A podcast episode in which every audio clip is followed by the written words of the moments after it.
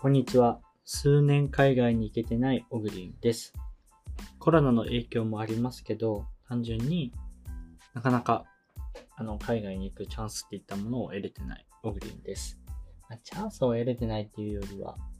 僕自身が行こうとしてない。なんかちょっとしたそのコロナの云々とか、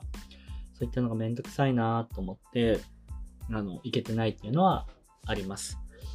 まあ、そろそろ、あの、日本人が外に出る分には、あの、割と、あの、環境良くなってきたかなと思うので、あの、海外に行って、久しぶりに、あの、外の空気を吸いたいなっていうような感覚はあります。今日のニュースになります。入国者数上限5万人に引き上げ、9月7日。添乗位なしツアーも、岸田首相は 31, 31日の記者会見で、新型コロナウイルスの水際対策のうち、1日あたり現行2万人の入国者数上限を9月7日から5万人に引き上げる方針を表明した。添乗員なしのツアー実施も可能とする。先進7カ国 G7 並みの円滑な入国が可能となるよう、さらに緩和を進めていきたいとも述べたとのです。はい、えっと、今、仕事でですね、僕自身、海外からあの来ていただくっていうようなことをやるんですけど、あの、まあ、やるんですけどっていうか、来月、9月に来日いただいて、10月の頭ぐらいまで滞在いただいて、ちょっとお仕事を一緒にさせてもらうんですけど、その入国の手続きを、まあいろいろやったんですよ。身元受取人というか、身元を管理する。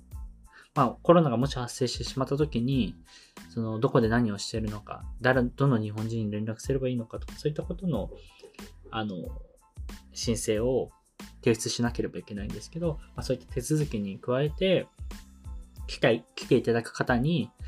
あの、ビザの発行をしてもらうっていうような作業も必要で、とても、あのー大変でした。で僕ちょっとこれあまり詳しくなくて、詳しい方に教えてもらいながら、まあ、作業をしたので、僕自身が調べるっていう作業はほぼしてないんですね。それでも、作業をするだけでもちょっとめんどくさいなっていうふうに思って、まあ、今回はその仕事で来ていただく側の僕らは立場なので、もちろん喜んでいろんなことはしますけど、うん、これがじゃあ観光でってなると、どうなんだろうなっていうような形はします。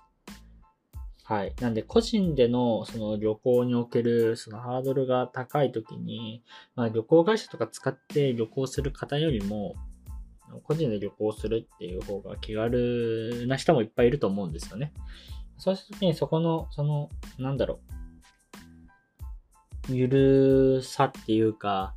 まあ、ゆるさっていうか今まで通りに戻すってだけの話なんですけど、それをやらない限りはなかなか、その、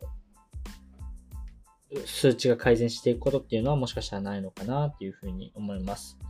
まあ、現時点で入国上限が1日2万人なんですけど、全くそれに届いてないらしいんですね。つまりこれを5万人にしても、まあ、特にあの変化起きない可能性もあって、もっとこういったそのビザの部分とか、そういった制約のところをいかに緩和できるかっていうところが重要になってきますし、本当にそれをやるだけでも経済は活発に動き始めるので、ぜひとも僕としては、そういったアプローチを一刻も早く取れるよう、あの、何が記念で、じゃあ他国はなんでできてて、自国はなぜできないのか。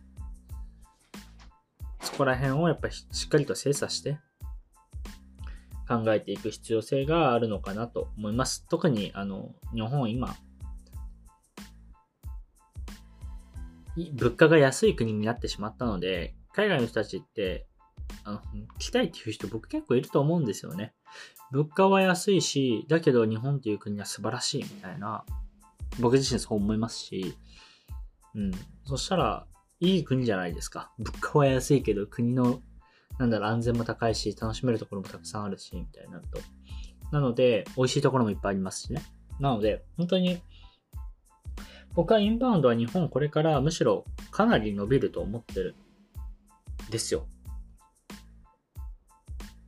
まあ、というか伸ばさなきゃまずいっていうぐらい、あの物価の問題とかもあるなと思ってるんですけど、まあそういうこともあるので、あの、しっかりと、やっぱここの対策っていうのは、うん、今取らなければいけない政策の中でも上位なんじゃないかなというふうに思っています。